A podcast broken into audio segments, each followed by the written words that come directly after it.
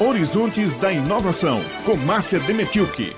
Enquanto os brasileiros vivenciam a influência das questões políticas sobre decisões que envolvem sua saúde e sobrevivência em meio à pandemia do coronavírus, nos Estados Unidos, o presidente eleito Joe Biden afirma que ouvirá os cientistas e destacou pesquisadores renomados para formar um conselho consultivo para o combate à Covid-19. Entre eles, é sempre importante mencionar, está a pesquisadora brasileira Luciana Bório. Ao confrontarmos a gestão feita até agora da crise sanitária causada pela Covid nos Estados Unidos e aqui no Brasil, encontramos muitas semelhanças especialmente com relação à ausência de um gerenciamento coordenado em todo o país.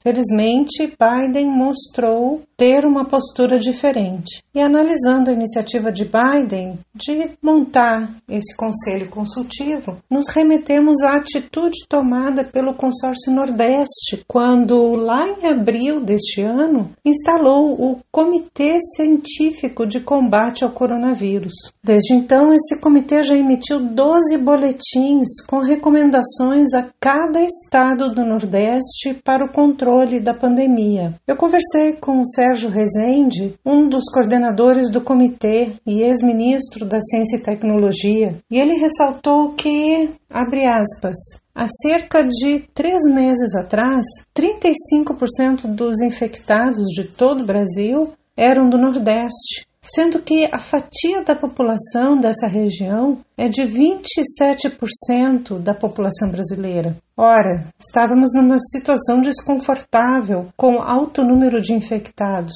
Contudo, os governos estaduais do Nordeste tomaram várias decisões baseadas em recomendações do Comitê Científico e hoje o percentual de casos de Covid do Nordeste é de 26% com relação ao número de casos em todo o Brasil. O Nordeste registra historicamente altos índices de desigualdade e de indicadores econômicos piores do que os de outras regiões do país. O fato de ter-se um número de casos menor do que o percentual da população é um indicativo de que o Nordeste atuou de maneira melhor do que o país como um todo. Fecha aspas. Com o relato dessa experiência, nós ficamos por aqui. Um abraço e até o próximo Horizontes da Inovação.